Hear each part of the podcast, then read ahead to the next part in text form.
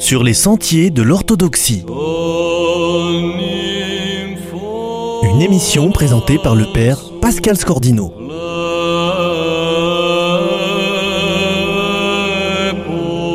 Nous recevons aujourd'hui Jean-François Colossimo, directeur des éditions du CERF et président enseignant à l'Institut de théologie orthodoxe Saint-Serge à Paris. Bonjour Jean-François.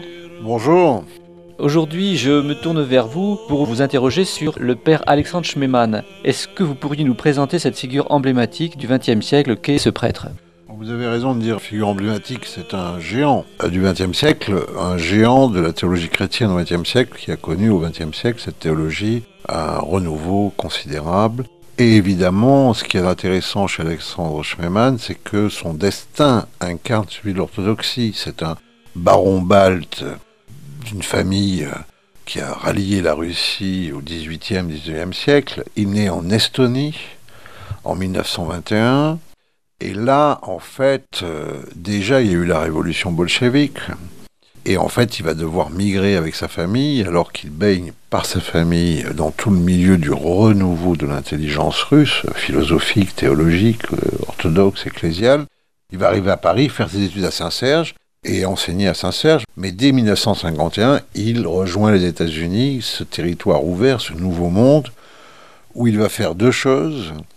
D'abord, complètement redresser, refonder l'Institut de théologie Saint-Vladimir, Saint-Vladimir Seminary, et en faire une grande école au rayonnement international, et puis participer aussi à l'édification de ce qu'on appelle l'OCA, Orthodox Church in America, l'Église orthodoxe d'Amérique, qui va recevoir son autocéphalie du patriarcat de Moscou en 1970, même si cette autocéphalie ne va pas être reconnue, c'est-à-dire son indépendance, par toutes les églises orthodoxes. Mais c'est un missionnaire, c'est un pasteur, c'est un théologien, et il est véritablement à la source de la seule espérance d'une église d'Amérique aujourd'hui. Et puis, cette œuvre, elle se double d'une œuvre livresque très très importante, une œuvre d'église, une œuvre livresque au rayonnement œcuménique, lui-même a été observateur à Vatican II, il participe du grand renouveau liturgique que les orthodoxes, les catholiques et les protestants partagent au même moment. Cette œuvre, elle reste, car le père Alexandre, malheureusement, nous a été enlevé très tôt. Il meurt à Saint-Vladimir, à New York, euh, en 1983. Il a alors 62 ans.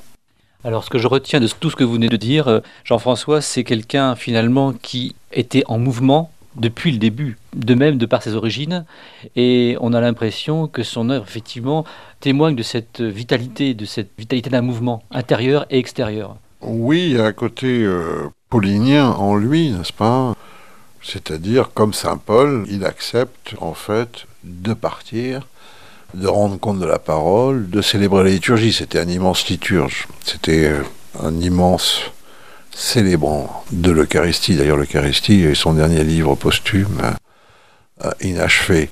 Mais c'est aussi un homme de contact, c'est aussi un homme de prêche, de prédication, c'est aussi un homme de témoignage incessant, et tout cela sans cesser d'être en lien parfait avec sa culture russe. Évidemment, euh, une amitié va le lier avec Solzhenitsyn dès que Solzhenitsyn va pouvoir sortir de Russie, le grand prix Nobel de littérature, l'homme qui a abattu le goulag mais aussi avec euh, la littérature et la philosophie française qu'il connaît bien, tout le monde intellectuel, chrétien et non chrétien, d'après-guerre. Et puis aussi la pensée américaine. Donc on voit que c'est un homme de la fluidité, de l'échange, de la rencontre.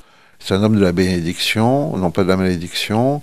Et d'ailleurs, à ce titre-là, son journal est tout à fait étonnant. Un journal, là aussi, publié à titre posthume, qui court sur, euh, en fait, une grosse décennie de sa vie, la dernière. Et ce journal rencontre en fait une orthodoxie de la liberté.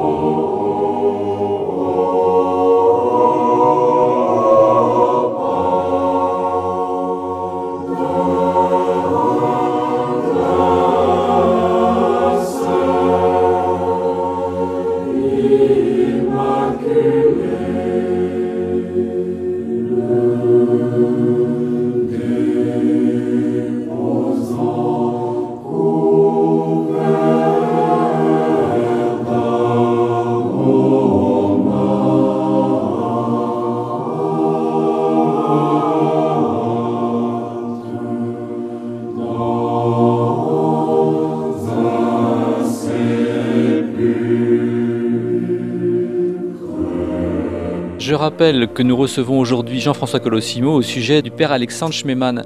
Alors Jean-François, vous nous parliez de cette grande ouverture, de ces ponts qu'a su faire euh, père Alexandre Schmemann. Euh, alors je rappelle que père Alexandre Schmemann était aussi enseignant de théologie liturgique. Et est-ce qu'on peut dire à ce titre qu'il a par cette dimension de grand liturge qu'il était, il a réussi à installer, à instaurer des ponts entre le monde et la liturgie?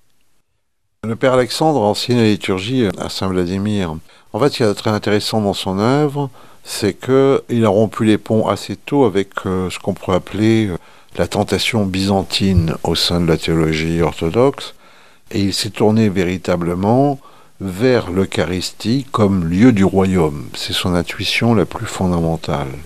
C'est évidemment la survenue de l'éternité dans l'histoire et la présence réelle du Christ contemporain aux descendants des apôtres, contemporain comme il l'était le Christ aux apôtres. Alors quand on voit cela, évidemment, pour le Père Alexandre, la véritable question est celui, je dirais, du sacerdoce universel des fidèles, même si il a développé toute une théologie autour des sacrements qui relèvent du prêtre, euh, le baptême, l'Eucharistie, évidemment la confession, et puis aussi un grand commentaire pascal, puisque mystère de Pâques, c'est celui de l'Eucharistie. Mais en même temps, c'est véritablement donc ce sacerdoce des fidèles qui l'intéresse, au sens où la vie chrétienne, c'est une sanctification de ce qui peut sembler parfaitement ordinaire, les jours qui passent, les heures qui s'écoulent, les minutes qui euh, se suivent. Et c'est dans cette quotidienneté de l'existence que perce le royaume, l'existence du chrétien étant une existence sacramentelle, étant une existence qui en fait transmute la vie, l'univers, l'environnement de l'homme lui-même est emporté dans cette offrande vers Dieu. C'est le mouvement que décrit très bien la liturgie euh, de ce qui est à toi, de ce qui est par toi en toute chose, nous te l'offrons. Et donc l'orthodoxie d'Alexandre Schmemann, c'est une orthodoxie de l'ouverture, c'est une orthodoxie euh, du grand vent qui, qui pousse les voiles, c'est une orthodoxie qui bénit, c'est une orthodoxie qui dit oui. C'est pas une orthodoxie qui dit non. Faisant de notre existence une liturgie elle-même Oui, c'est l'idée évidemment fondamentale. L'homme est appelé à la divinisation, mais cette divinisation, le fait de communier au corps et au sang du Christ, c'en est la première réalité. Et l'univers autour de l'homme est appelé à la sanctification. Mais tout cet univers-là, c'est véritablement un univers qui passe par cette relation au Christ, qui, pour Schmemann, est, je dirais, originelle et finale, dans le sens où, lorsqu'il est à l'agonie déjà, la nouvelle église de son école de théologie, Saint-Vladimir à New York, est en construction, et il donne son dernier sermon sur l'idée même de la transfiguration. Et c'est cette idée fondamentale comme les apôtres, de dire Seigneur, il est bon d'être ici auprès de toi. Il me semble qu'on a parfois caricaturé Schmemann en le présentant comme un théologien du monde. Est-ce que vous pourriez éventuellement repréciser cela? Je ne sais pas vraiment euh, qui dit ça, ou plutôt je peux le soupçonner. Il y a des gens pour qui l'orthodoxie euh, est une sorte de refuge contre la vie, n'importe quelle d'ailleurs religion, confession. Ce sont euh, ces âmes malheureuses qui ont besoin de compenser en quelque sorte leur absence de don par une restriction toujours plus grande de ce qu'ils croient être leur foi. Ce sont donc des gens qui ont une foi exclusive. Schmemann a une foi inclusive. Il n'a pas peur d'aller, pour reprendre par exemple la formule actuelle du pape François, d'aller aux périphéries. Il pense d'ailleurs, euh, comme le pape François, que la vérité de la vie chrétienne se joue dans les périphéries et non pas, euh, je dirais, forcément dans euh, l'institution ecclésiale installée définitive, sûre d'elle-même et qui finalement ne fait que prêcher aux convaincus. D'ailleurs, Schmemann disait qu'il ne pouvait pas vraiment être chrétien celui qui n'avait pas le sentiment d'exil dans ce monde. Ça rejoint un peu cette idée de périphérie, il me semble. Oui, mais en même temps, vous le dites bien, Alexandre Schmemann, ce n'est pas euh, une vision naïve jetée sur le monde. Le monde est, est plein de sang, l'histoire est pleine de bruit et de fureur.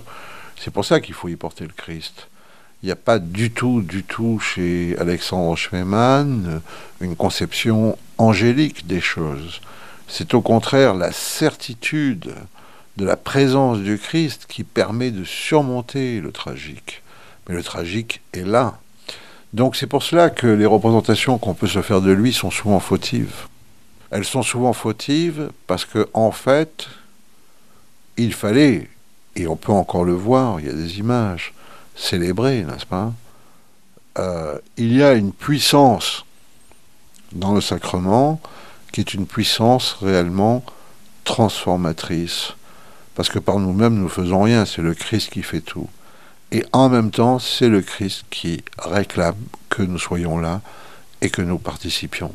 Et c'est cet échange-là, cet échange eucharistique qui explique à la fois la vie du Père Alexandre, à la fois le souvenir inouï qu'il a laissé, et à la fois le fait que son œuvre reste vivante, continue à être lue, traduite dans toutes les langues, parce que c'est une œuvre comme celle de Saint Paul, c'est en fait une œuvre de mission. Merci beaucoup pour ce beau témoignage, Jean-François. Merci.